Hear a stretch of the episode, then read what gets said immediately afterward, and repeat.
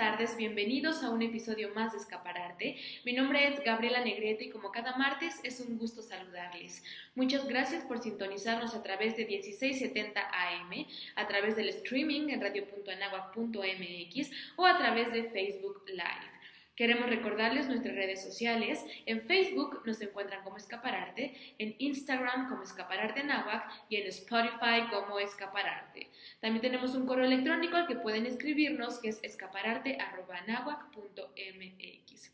Y bien, sin más por mi parte, cedo el micrófono a Vivi, quien estará haciendo la presentación de nuestro invitado del día de hoy.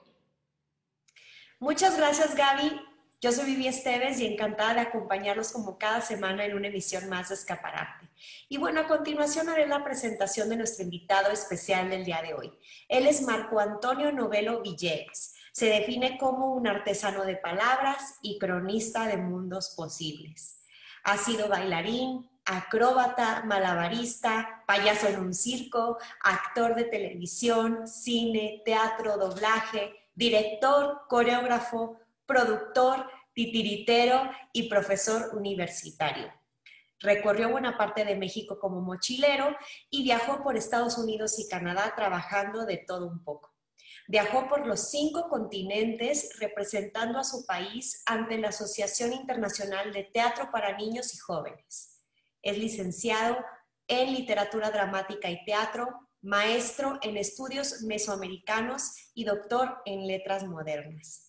En 2014 recibió la medalla Mi vida en el teatro, que otorga el Instituto Internacional de Teatro de la UNESCO. Tiene más de 20 obras estrenadas y 9 libros publicados. Y ahora dedica gran parte de su tiempo a escribir literatura. Marco, bienvenido. Muchísimas gracias por estar con nosotras en esta emisión de Escapararte.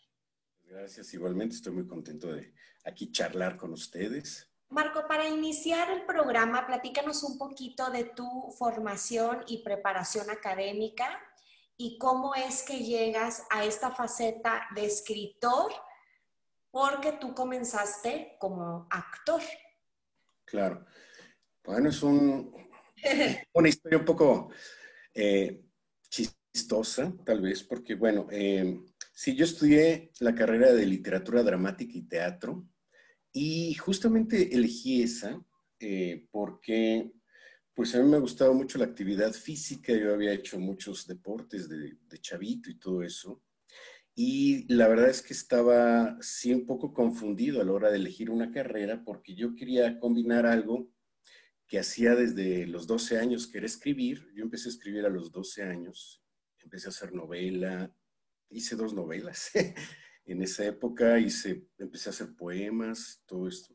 Y en la prepa empecé a hacer teatro, justamente en una clase que era este, muy rara, porque yo estudié en el TEC de Monterrey, este, y las humanidades todavía eran medio patito feo, pero había una materia que teníamos en humanidades que era creación literaria. Y me acuerdo que sí, la, la profesora nos llevaba a través de distintos géneros y este, nos encargaba escribir cosas, ¿no? Entonces, este, yo, cuando nos tocó hacer teatro, yo escribí una obra de teatro y pues resultó ser la ganadora, digamos, de, de, de los que estábamos en el grupo. Y entonces la profesora me alentó mucho a escribir, ¿no? A seguir escribiendo. Entonces, bueno, yo llegué a la universidad, es que escogí la carrera porque de alguna manera combinaba toda mi actividad física, que yo era corredor, practicaba atletismo, había estado en el Comité Olímpico Mexicano y corría muchísimo, este, corría a larga distancia y todo esto. Incluso cuando estudié en Estados Unidos, también fui corredor, corrí medios maratones y todo. Entonces, bueno, era bastante activo físicamente. Entonces yo decía, no puedo estudiar literatura nada más porque creo que algo me va a faltar. Necesitaría algo que combinara la actividad física y la actividad más creativa e intelectual. Y la única carrera que encontré que más o menos se acercaba a eso fue teatro, porque además el nombre de la carrera en la UNAM era Literatura Dramática y Teatro. ¿no? Entonces, este, pues yo entré a la carrera justamente con la idea de seguir siendo escritor, pero de, como brincaba mucho y hacía cosas, pues hice mi primera audición para teatro me quedé y empecé a bailar, o sea, como bailarín y todo esto. Entonces empecé mi carrera como bailarín también. Luego como actor combinaba muchas cosas de acrobacia, danza, empecé a hacer televisión, cine, o sea, realmente yo empecé muy temprano a actuar, pero casi por accidente, no era mi objetivo, nunca fue mi objetivo ser actor. Entonces, pues yo lo hacía porque podía hacerlo, o sea, sí me salía y pues era divertido, pero realmente no, nunca fue mi objetivo. Pero así pasaron muchos años. o sea, estudié literatura dramática y teatro, este, fui bailarín, te digo, estuve bailando hasta que me casé. Pues estamos esperando a nuestra primera hija. Y entonces dije, no, ya tengo que dejar de bailar y buscar una profesión un poco más estable. Y fue cuando este, pues ya me metí a estudiar la maestría en estudios mesoamericanos, que también siempre toda la cuestión mitológica me había llamado la atención. Entonces, como ves, soy bastante disperso. Entonces, este, seguía haciendo cosas de malabares y todo. Fundé mi propia compañía. Este, como nadie escribía, pues yo hacía los guiones. Este, yo producía, yo dirigía y entrenaba a los actores para hacer cosas circenses y todo esto. Entonces, bueno, empecé a desarrollar técnicas para enseñar las cosas que, necesitábamos en las funciones, ¿no? Entonces, muchos de mis alumnos fueron este, parte de la compañía. De hecho, yo empecé a dar clase desde los 21 o 22 años en la UNAM. Este, empecé supliendo a una profesora de danza cuando se fue a Cuba y la verdad es que me enganchó muchísimo la actividad académica también. Este, disfrutaba muchísimo dar clases. Empecé dando clases de danza y a partir de ahí empecé a dar clases de acondicionamiento físico, acrobacia, técnicas circenses, luego de actuación, dirección. Y ya hasta más adelante, este, cuando eh, terminé el doctora, en la maestría, perdón, este, en estudios mesoamericanos, fue cuando empecé a dar ya más materias teóricas. A mí las materias teóricas en ese entonces como que no me llamaban mucho la atención. Entonces, este, fue cuando ya empecé a dar las materias teóricas, empecé a meter elementos de mitología y todo esto, me empezó a llamar mucho la atención la cuestión del análisis, este, y la verdad es que como que toda esa diversidad de actividades que había realizado a lo largo de mi vida se empezaban a conectar una con otra, entonces tenía muchísimos referentes muy diversos que me ayudaban mucho a, a interpretar y a entender las obras. Entonces, este, pues sí, aunque parezca chistoso, en realidad yo siempre quise ser escritor y la actividad, digamos, literaria y creación literaria estuvo como parte de mi actividad siempre. Pero no publiqué nada, digamos, bueno, sí publiqué durante la prepa en el periódico de la escuela, en el TEC de Monterrey, en el periódico que era Signo. Y luego, eh, cuando estaba en la universidad, publiqué un libro de poemas también, este, de manera independiente, ¿no? Pero ya realmente teatro empecé a publicar hasta el 2005, que hubo una convocatoria para eh, obras de teatro sobre el tema de la muerte. Entonces, bueno, mandé el texto, eh, que fue el primero que se publicó, que se llama Mictlán, que está basado en un mito, el viaje de Quetzalcóatl al mundo de los muertos para crear a la nueva humanidad. Entonces, eh, yo lo adapté para que fuera una comedia musical para niños. este, entonces, ese fue el primero que se publicó. Y de hecho, en la música de esa obra, que también la compuse yo, este, va a salir en septiembre ya en Spotify y todo esto. Ah. dije, bueno, pues ya voy a sacarlas. Como ya no lo estamos presentando tanto, este, dije, bueno, voy a eh, ya este, pues, distribuir esto, ¿no? Que se pueda escuchar quien, lo quiera oír. Entonces, este, el disco de, esa obra, pues ya va a salir en septiembre también, una primera. Entonces, este, pues bueno, la primera, te digo, fue mi clan, pero estuvo eh, integrada en una antología de obras con distintos autores, ¿no? Que se llamaba eh, Dramaturgia del eh, Encuentro Teatral con la Muerte.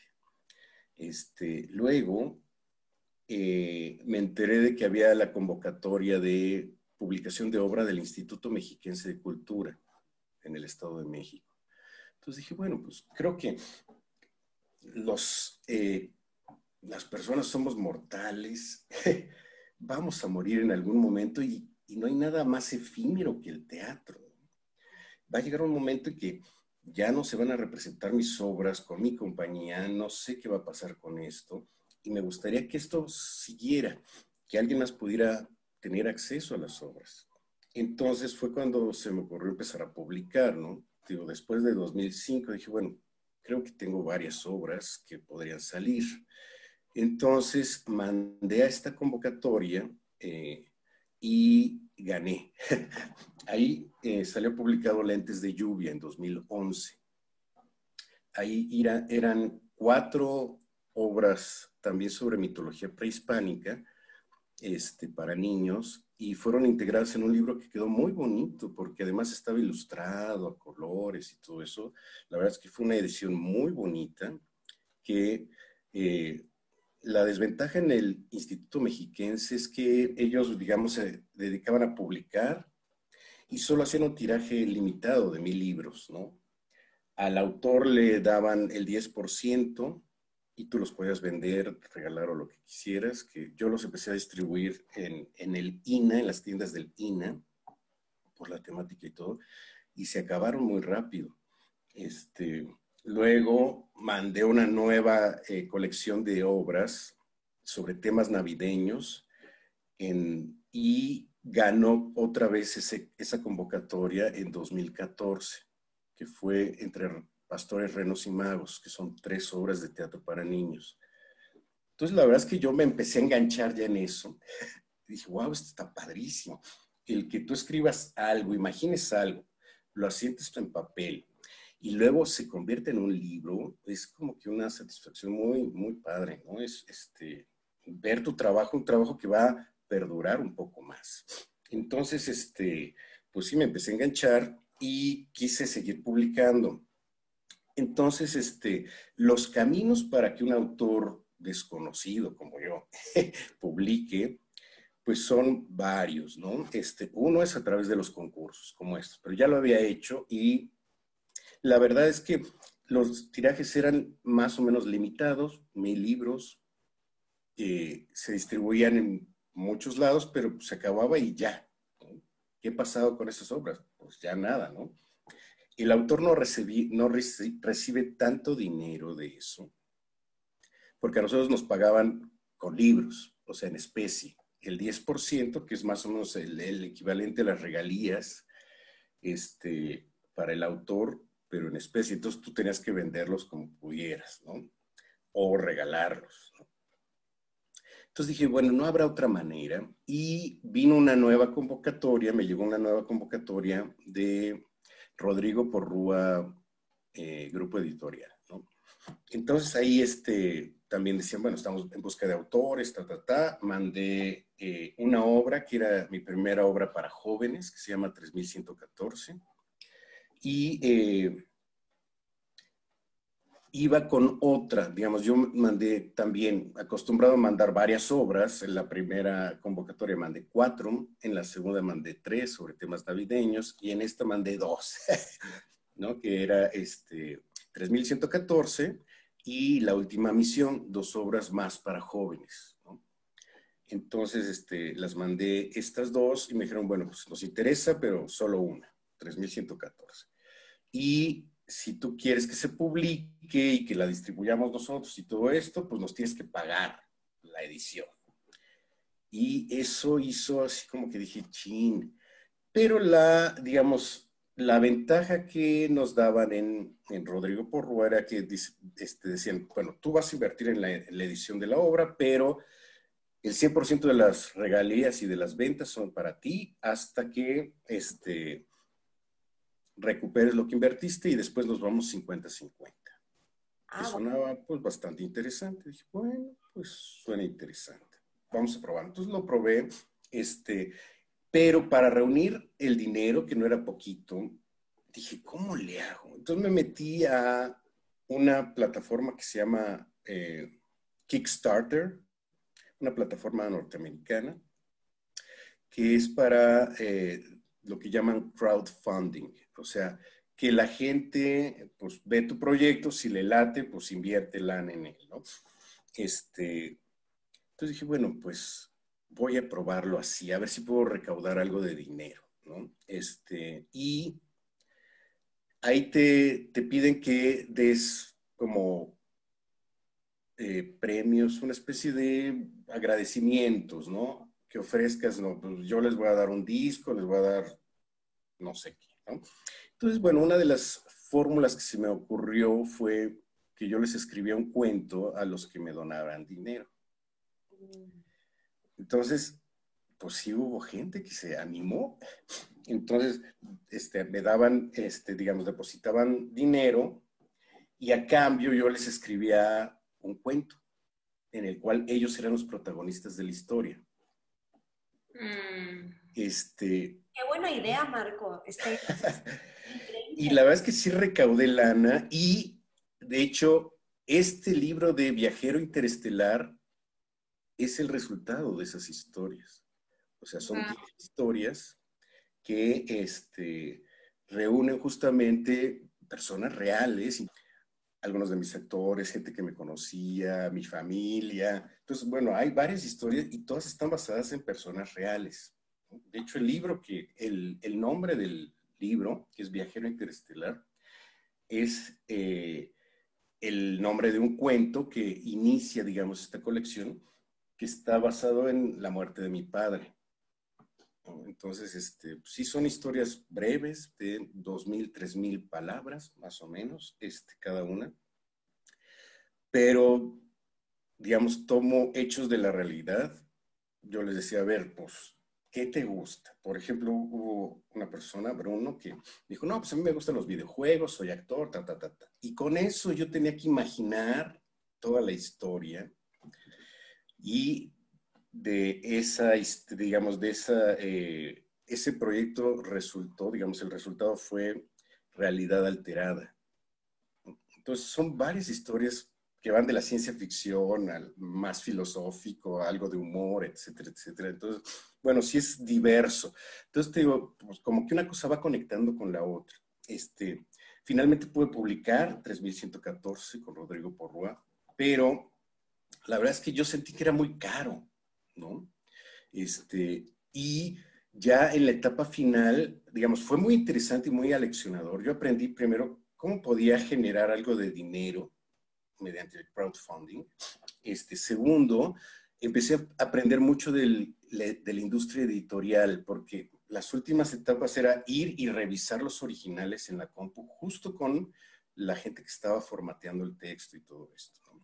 Entonces yo me sentaba con ellos porque nunca habían trabajado teatro. Entonces lo, hicieron como si fuera novela y les dije, es que no es novela, es teatro. Entonces me tuve que sentar con ellos y empezar a explicarles paso por paso cómo se hacían los diálogos en teatro, etcétera, etcétera, las acotaciones, en fin. Entonces aprendí y la verdad es que me encantó. la verdad es que me encantó eso. Y siempre me acuerdo de una canción de un musical a Chorus Line, hay un número musical en la cual un chico platica de su experiencia, cómo empezó a bailar y decía que pues acompañaba a su hermana a las clases de danza. Y siempre decía, I can do that. Yo puedo hacer eso. Entonces, como que esa idea, esa, esa frase siempre se me ha pegado. Yo digo, es que creo que yo puedo hacer eso. Entonces, llegó un momento que dije, creo que yo podría publicar, yo podría editar los libros yo podría armarlos, no solo escribir los libros, sino hacerlos. Entonces, este, tuve un periodo bastante oscuro el año pasado. Empecé el proceso de divorcio, este, y de hecho, el año pasado, el segundo semestre del año pasado, no di clases en la náhuatl. Le pedí a Ale que no me programara, justamente porque estaba atravesando por esta etapa bastante oscura y deprimente, yo no sabía qué iba a ser de mi vida. Entonces me fui un tiempo a Cancún con mi hermano. Y estando allá, me quedaba mucho tiempo en casa, este, estaba con mi mamá, que también fue de, visita, estuvo un mes completo allá. Entonces, este, pues durante el día estaba con mi mamá, charlábamos mucho, comíamos, etcétera, etcétera, salíamos a la playa, en fin. Y en las tardes y noches me dedicaba como que a, pues, a trabajar. Y entonces este, empecé a publicar a ver cómo podía publicar los libros, empecé a formatear los libros, este, hacer corrección de estilo, ta, ta, ta, ta, ta, y empecé a juntar libros. Y el primero que publiqué a través de Amazon, que es una plataforma de autopublicación, ¿no? que distribuye a nivel mundial, lo cual es bastante bueno, eh, fue... Eh, perdón, una pregunta. ¿Amazon cobra también para poder publicar? No, es una plataforma, digamos, que es gratuita. Tú puedes acceder a ella. Eh, Kindle Direct Publishing, que sería como la plataforma de Amazon, te da algunas herramientas para que tú puedas colgar los libros. Que es lo mismo con la música. Encontré una, este, un distribuidor que funciona de la misma manera, más o menos, no te cobra nada. Y tú puedes, digamos, si tienes ya tus eh, obras artísticas formateadas de acuerdo a lo que se necesita, a las exigencias de editoriales, digamos, este, tú ya lo puedes colgar. Digamos, lo que te costaría sería, si tú no sabes, pagarle a alguien que te lo haga. Claro. Pero la plataforma no te cobra nada, ¿no? Este, entonces, digo, el primero que publiqué así fue Teatro Mexicano para Niños, que ya juntaba mi primera obra, que era Mictlán, con las cuatro anteriores, que, era, eh, que estaban contenidas en el libro de Lentes de Lluvia. Entonces ya eran cinco obras sobre mitología prehispánica para niños, que ya, digamos, las primeras ediciones se habían agotado ya. Este, entonces dije, bueno, pues vamos a sacar una nueva edición, ya juntando todas las obras de mitología. Este, entonces publiqué ese, creo que fue en octubre. Luego en noviembre publiqué Teatro Mexicano para Jóvenes, que incluía, ahora sí como yo lo había visualizado, 3114 y La Última Misión, eh, que me parece que quedó muy bonito porque además le pedí a Betsabe Iraíz que me hiciera el prólogo y la verdad es que quedó muy bien, a mí me gustó mucho. Y además podía yo jugar, ¿cómo me imaginaba que, que quedaran los libros? ¿Cómo quería que fuera la experiencia de lectura de los libros? Entonces, creo que para mí fue muy gozoso ese proceso y me ayudó también como que a salir un poco de la depresión. Entonces, te publiqué, pues, el año pasado tres o cuatro libros. Fue ese de eh, Teatro Mexicano para Niños, luego publiqué Teatro Mexicano para Jóvenes, luego publiqué Bolchito Máquina del Tiempo, que nació como un cuento para un concurso también, luego lo adapté a teatro, pero originalmente es un cuento, entonces lo publiqué como cuento, y luego publiqué entre pastores, renos y magos. Entonces, todo eso lo hice el año pasado. Entonces, como que fue una etapa muy, por un lado, muy oscura, pero por un lado, como muy, me dio el tiempo para dedicarme de lleno y terapiarme, autoterapiarme con la actividad creativa, ¿no? O sea, y fue experimentar y dedicarle muchas horas a cómo armar los libros, cómo este, corregirlos, cómo este, darles el formato editorial, la tipografía, o sea, son varios elementos y es un camino este, de muchas horas de trabajo este, para armar un libro, no es algo tan sencillo como podría parecer, tiene su chistecito, este, pero sí publiqué como cuatro antes de que acabara el año y luego dije, bueno, pues ya tenía, este, escribo también en un blog, tengo un blog, que es Las Salidas del Tiempo este, salidas del tiempo Blogspot. Y había estado publicando, eh, digo, es que eh, escribo a la menor provocación, bien dice eh, Oscar Wilde, solo hay dos reglas para escribir, para ser escritor, ¿no? Tener algo que decir y decirlo.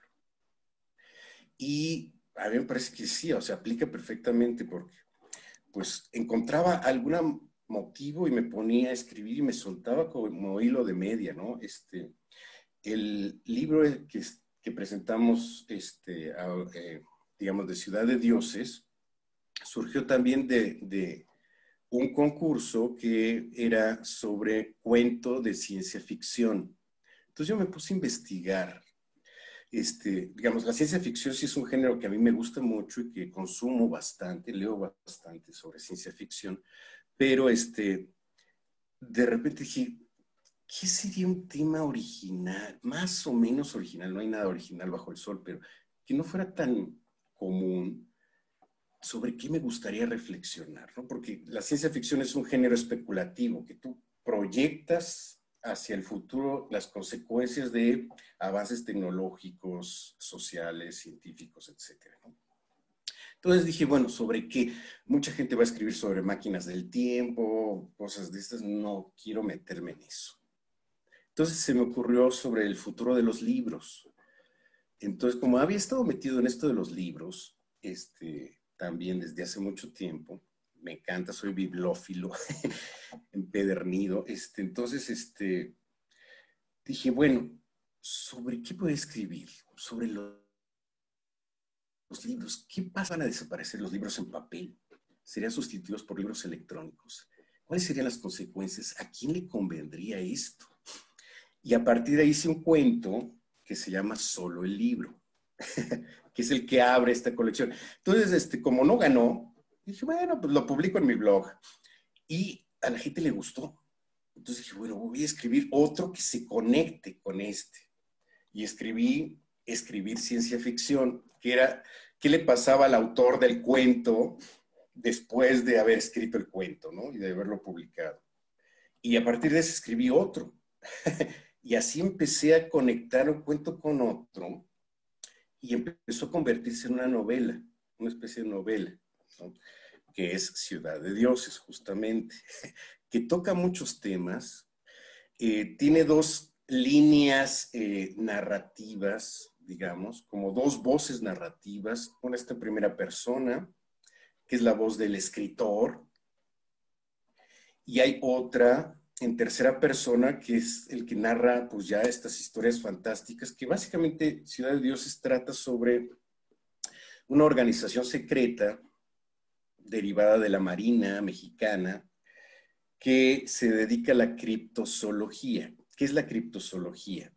Es esta ciencia, pseudociencia más bien, que estudia las criaturas fantásticas y mitológicas. ¿no? Bigfoot, los que buscan a Bigfoot, a los fantasmas y todo eso entrarían dentro de la criptozoología. Todas estas cosas pues, que no vemos en la realidad cotidiana. ¿no? Este, y la premisa básica es que esta organización se dedica a petrificar dioses. Entonces, nosotros de repente, de repente nos enteramos que el descubrimiento de la Coyolxauhqui eh, ta, ta, ta, ta, pasó porque la compañía de luz escarbó y encontraron el monolito. Y dije, ¿qué pasaría si en lugar, o sea, estamos en la Ciudad de México, el centro de la Ciudad de México está construido encima de una ciudad sagrada, ¿no? México Tenochtitlan. ¿Qué pasaría si los dioses existieran de verdad y no estuvieran petrificados? Si estuvieran solo dormidos abajo de la ciudad y cuando escarban de repente los despiertan. Entonces hay una organización creada ex profeso para que estos dioses no salgan, sino que los petrifican antes de que despierten o antes de que salgan y pues entonces publican de que encontraron un monolito, ¿no? Entonces, digamos que esa es la premisa básica de esta organización y eh, empieza con pues, la historia de uno de los personajes que lo reclutan para ser parte de esta organización y todo lo que va sucediendo con los dioses y todo esto. Al final, entre muchas de las cosas que pasan, la Ciudad de México se inunda y regresa a lo que era antes, una ciudad flotante. Entonces, bueno, es, es un verdadero alucine, creo que sí, pero creo que la gente se puede divertir bastante. O sea, es tan narrada de manera divertida, ágil, hay acción, hay aventura, hay romance. Entonces, bueno, es, una, es una, un libro que creo que, que pues puede ser divertido e interesante de leer, ¿no? Porque además habla de hechos históricos reales, ¿no? El descubrimiento de la Coyoshauqui, de la Coatlicue en el siglo XVIII, cómo se van conectando esto, la conquista de México, o sea, sí habla de historia, porque te digo que parte de mi formación, regresando al tema original, pues es estudios mesoamericanos, tomé una maestría con arqueólogos, historiadores, epigrafistas, gente de todo el mundo que viene a estudiar sobre las culturas mesoamericanas, pues a México, es el mero centro de esto, ¿no? Si estudias egiptología, pues el mejor lugar es ir a Egipto, ¿no? Entonces, claro, aquí estudios mesoamericanos, tenía compañeros de Canadá, de Francia, o sea, de todo el mundo. Entonces, la verdad es que sí fue una formación interesante, muy enriquecedora. Este, y después de eso hice mi doctorado en letras modernas, ese lo terminé en 2018. Este, que fue ya concentrarme más en cuestiones de teoría literaria, de hermenéutica, análisis y todo esto. Y eh, pues la verdad es que también fue muy útil para mí para ir conectando todos estos. ¿no? En alguna de las clases me preguntaron si yo había tomado alguna clase o taller justamente para crear, para escribir. Y a diferencia de Kerim, por ejemplo, que él sí ha estado en talleres y todo eso, yo nunca he pisado un taller. Más bien ha sido mucho autodidacta, ¿no? O sea, sí leo bastante. Eh, digo que yo empecé a escribir desde los 12 años, entonces, bueno, tengo ya un tiempecito haciéndolo. Este, pero sí ha sido más bien de forma autodidacta, salvo la clase de creación literaria en la prepa, que era, pues sí, más jugar, una especie de tallercito, es muy interesante esto que, nos cuentas sobre cómo has aprendido a integrar todo lo que has estudiado a lo largo de tu vida y, hacer entonces que las cosas sucedan en tus historias. Entonces, yo tengo una pregunta respecto a todos los libros que has publicado en esta plataforma. ¿Ya están disponibles en línea? O sea, yo puedo ir a buscarlo y lo descargo y puedo leerlo o cómo sucede. También para los radioescuchas que estén interesados en conocer tu obra, maestro, cuéntanos cómo pueden acercarse a, estos libros que has publicado.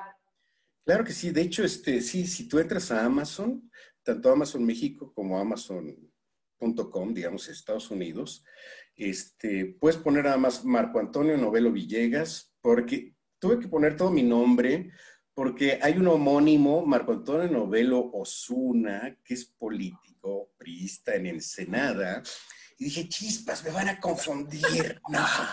No, y no, con un, no queremos que te confunda con un político.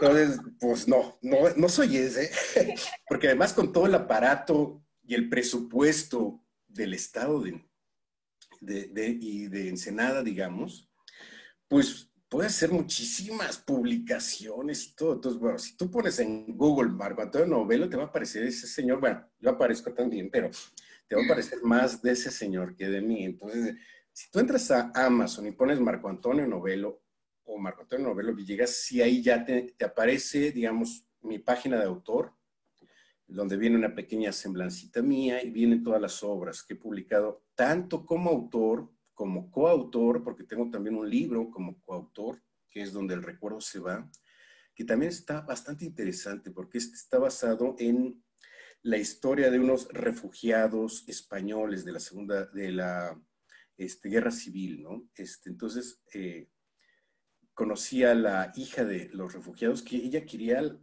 pues, escribir la historia de sus papás. Entonces, pues nos juntábamos, charlábamos y yo empezaba a escribir todo esto y de ahí surgió donde el recuerdo se va, ¿no? Que, entonces ahí estoy, estoy como coautor, pero sí aparece ese y también aparezco como editor porque ya también he empezado a editar este, libros de otras personas y hay un diccionario argonauta de términos marítimos y navales. Que también fue muy interesante formatear, armar un diccionario, ¿no? Eh, bilingüe. Está muy padre también, muy interesante. Entonces, bueno, si pones en, en Amazon, incluso en Google, si pones Google Marco Antonio Novelo Villegas, sí te aparecen, digamos, los links tanto a Amazon, a los libros que están ahí, como al blog. También estoy en dramaturgiamexicana.com, que también aparecen algunas obras y ahí las puedes descargar de forma gratuita, ¿no? Pero bueno, si, este, si quieres descargar los libros, si la, el camino correcto sería entrar a Amazon México, por ejemplo, y poner Marco Novelo y te aparecen las opciones. Ahorita tengo como ocho libros ya. ya en la plataforma. Lo que tú dijiste, tú has, eh, te has encargado del formato, de subirlos a la red, etcétera, etcétera. Y quiero preguntarte algo, Marco, sobre algo muy interesante que dijiste sobre la experiencia del lector. de, qué team eres? O sea, yo creo que mi experiencia como lectora, o sea, no se compara el tener un libro físico al encontrar algo en la red. Digo que nos ha abierto muchas puertas, ¿no? Como tú me mencionas ahorita, el hecho de que cualquier persona en cualquier parte del mundo pueda googlear algo y encontrar tu material es maravilloso. Pero la experiencia como tal, en tu, en tu caso, ¿cómo la vives? ¿Cómo la percibes? Pues sí, es, es diferente, ¿no? Es, tener el libro físico te permite hacer una serie de cosas. El tener el libro electrónico te permite hacer otras. Por ejemplo, este, hace algún tiempecito salió una colección de Julio Verne, que también es un autor que, digamos, es entrañable porque fue de los autores que yo leí en mi juventud muchísimo. Entonces, pues, como que me trae recuerdos muy entrañables la lectura de sus libros. Entonces, había una colección muy bonita con ilustraciones y el empastado, pasta dura, este, en dorado y una serie de cosas muy padre y a un precio muy económico, 170 pesos más o menos. Entonces yo me acuerdo que pasé, iba a dar funciones al MIDE, al Museo Interactivo de Economía, que ahí salía representando a Karl Marx, marxista. Entonces, cuando salía de ahí, me iba caminando, dejaba el carro ahí por el Museo del Chopo, agarraba el metro y me iba al MIDE, ¿no? Entonces, cada vez que iba ahí, iba sábados y domingos, pues pasaba por puestos de periódicos, me encanta curiosear, caminar y checar cosas y ver, ¿no? Entonces, vi este, esta colección, creo que el primer día compré cuatro libros y esos a mí me parece que sí, o sea, yo lo puedo leer en el teléfono, Julio Verne lo puedes descargar de forma gratuita, tal vez incluso. Hay plataformas que te permiten descargar novelas de forma gratuita, sin bronca, pero digamos, esos sí, tener el libro físico, sentir su peso, ver las ilustraciones, pasar las hojas, en esos sí, la experiencia de lectura no se compara. Claro, o, leerlos incluso. O sea, claro, leerlo ahí en ese libro físico y tenerlo en tu, tener un lugar para él en tu biblioteca personal es, digamos, para mí muy gozoso, ¿no? Este, y sí, la experiencia de lectura no se compara. Este, incluso, por ejemplo, novela gráfica, que también en el doctorado entré al mundo de la novela gráfica, en una de las materias que era justamente narrativa gráfica, y empecé a descubrir este mundo de la narrativa gráfica. O sea, en un teléfono no puedes leer novela gráfica, no, en una pantalla. Es súper incómodo leer en la computadora. Es horrible. Entonces yo me compré un libro, un lector de libros electrónicos, sí, pero digamos, novela gráfica, no. Es decir, yo creo que tienes que tener el libro físico.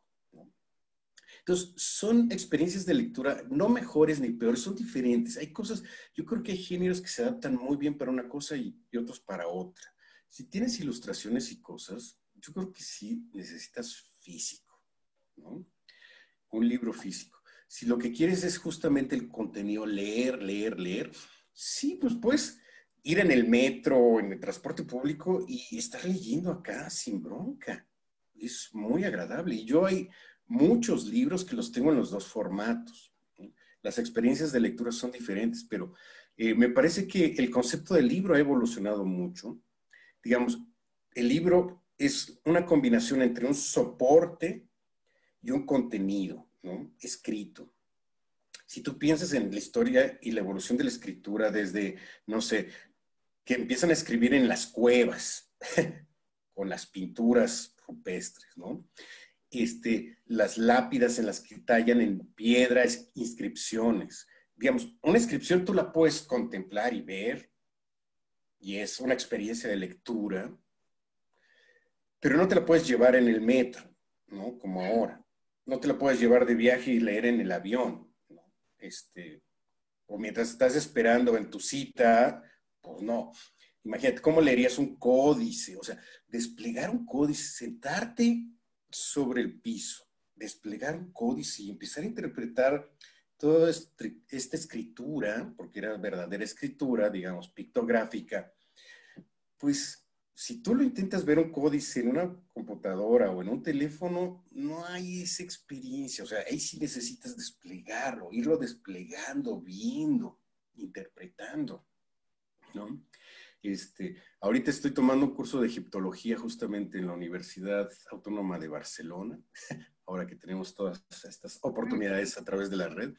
Es maravilloso todo esto, ¿no? O sea, siempre me ha encantado toda esta cuestión de la escritura antigua, este, la epigrafía y todo esto, cómo descifrar todos estos códigos que alguien inventó para comunicarse, ¿no? Entonces, sí, las experiencias de lectura son diferentes en los distintos formatos. Este, yo no podría decirte que una es mejor que otra. Me parece que eventualmente en el futuro, y de eso hablo, te digo, en el, libro y en este cuento, de solo el libro, este, me parece que los libros físicos sí van a tender a reducirse cada vez más hasta ser casi materiales preciosos de colección. Piensa lo que pasó con la música, ¿no? Vino esta revolución en la industria musical y todo el mundo empezó a descargar a su iPod primero y ahora los teléfonos. Ya no tienes que descargar el libro el disco completo, puedes descargar canción por canción, etc. Tú haces tu propia playlist, tu propia selección de disco y lo oyes, ¿no? Este, y los discos físicos no se venden tanto ya, pero han regresado últimamente más como colección. La experiencia de escuchar un LP es diferente a escucharlo en el teléfono, ¿no? Este, entonces, sí, me parece que estas dos van a convivir mucho tiempo todavía, pero cada vez más me parece que sí vamos a pasar a nuevos formatos de libro. O sea, el libro no desaparece, porque me parece que sí hay una necesidad de leer. O sea, y el lector lo que quiere es una experiencia de lectura, ¿no? Porque entre, cuando estuve investigando sobre este futuro de los libros, hablaban algunos este, investigadores que decían, no, pues es que se van a volver imágenes y vas a poder ver videos y. Y digo, no, yo pienso que no. Un lector lo que quiere es leer, porque, digamos, es esta fórmula en la cual tú lees una serie de signos y los traduces en imágenes, sonidos y sensaciones en tu cerebro. Eso no te lo va a dar una imagen, porque para eso ya tienes películas, videos y todo eso, para eso tienes canciones, ¿no? Lo que tú quieres como lector, yo pienso pues yo es lo que quiero, ¿no? Es leer y a partir de esa lectura imaginar cosas, ¿no? Entonces, me parece que si va a continuar este formato, esta combinación de lenguaje escrito y un formato, un soporte, digamos, pero que puede ir cambiando, pero digamos, esa fórmula me parece que se va a mantener. No sé si contesta más o menos tu pregunta, Gaby. Dice, pues ya me olvidé de la pregunta. Claro que sí, está, absolutamente. Oye, Marco, pues mira, desgraciadamente, pues ya se nos está acabando el tiempo, se pasa rapidísimo, podríamos charlar horas de este tema, creo que, como tú dices, la lectura nunca va a pasar de moda, yo estoy de acuerdo contigo. Em, pero bueno, ya tenemos que ir cerrando. Em, me gustaría un poquito que nos comentaras acerca de eh, los cuentos o las pequeñas historias de viajero interestelar. Me encantó esta idea, se me hace sumamente original, que, que está basado en personas reales, que a partir del crowdfunding que estabas realizando para otro libro, fue la inspiración para generar un nuevo contenido. Y te quería preguntar, ¿es la primera vez que basas historias en gente real? Pues yo creo que no. Yo creo que este, eventualmente uno siempre escribe sobre lo que ve, lo que escucha, la gente que conoce. O sea, incluso Ibsen decía que iba viajando con sus personajes todo el tiempo. O sea, se dedicaba a madurar los personajes a través de la observación de la realidad. Y hasta que ya los tenía como que perfectamente claros en su cabeza, se sentaba a escribir, ¿no? Este, me parece que siempre hay un detonador de la realidad. O sea, hay algo eh, que mm, a un escritor o a un creador le impacta de la realidad, le llama la atención y a partir de ahí surge justamente esta premisa de tener algo que decir, ¿no? Eh, no, yo creo que eh, en general, cuando empecé ya a escribir, digamos, obras más de mi imaginación, porque tengo las primeras obras que fueron mi plan y toda la serie de mitos y todo, pues había ya un, una historia. Ahora sí que como Shakespeare, tomabas el argumento y simplemente le dabas un formato literario, ¿no? Digamos, soy autor en el sentido de darle un formato, estructurarlo, ¿no? Este, hacer el tejido de esta anécdota. Este, de que empecé a escribir ya, este, no sé, 3114 y todo esto, pues sí está muy basado en experiencias personales, o en gente que, que yo conozco, ¿no? Y que a partir de ahí me parece muy interesante. Digo, por ejemplo, esta de donde el recuerdo se va, pues son personas reales, o sea, tú puedes googlearlo en, en el buscador y son personas reales, ¿no? Hechos reales. Aquí hablo de cómo llegan al puerto de Veracruz y en, buscando hotel se encuentran con Agustín Lara y cosas de esto. O sea, porque además coinciden en el tiempo, cronológicamente y en el espacio. ¿no? Entonces yo veía eso, me pasó, por ejemplo, que estaba investigando porque yo decía, es que de la guerra civil española no sé nada. Y ahí viene el trabajo de investigación del escritor, ¿no? Este, entonces me tuve que poner a investigar mucho sobre la guerra civil, sobre la Segunda Guerra Mundial, todo esto. Y de repente pasó que el barco de, eh, de estos señores, de esta familia, eh, fue el último barco que zarpó hacia México con refugiados. Y eh, se encontró con un submarino alemán. Entonces empecé a investigar sobre los submarinos alemanes y empecé a conectar historias. Digo, es la combinación entre ficción y realidad lo que nos da el resultado, este tipo de novelas, ¿no? O de resultados artísticos, literarios. O sea, hay partes que yo estoy inventando totalmente de mi, imaginación para hacerlo más interesante, más novelado, pero, digamos, las personas y los hechos sí sucedieron en la realidad. Simplemente tú los vas acomodando para que coincidan, embonen y cumplan el objetivo estético que te propones. Entonces, este, sí, me parece que yo sí me inspiro mucho en la realidad. Aunque después parezca que no tiene nada que ver. Digamos que hago la proyección de la realidad y me voy, empiezo a alucinar.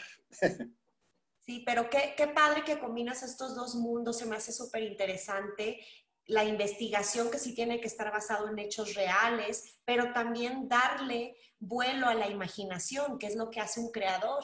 Y justo de lo que platicaba Gaby hace unos momentos, que decía que cómo has podido juntar todas estas disciplinas, yo creo que la base es la, creación, ¿no? Todas tienen en común tanto el teatro como la danza, como... Eh, la dirección, como la producción en tu compañía, el escribir, pues todo tiene eh, la base que es el proceso creativo.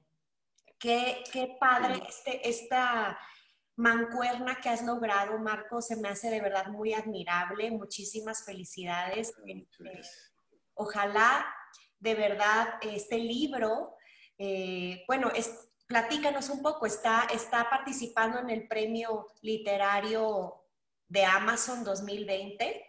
Ajá, sí.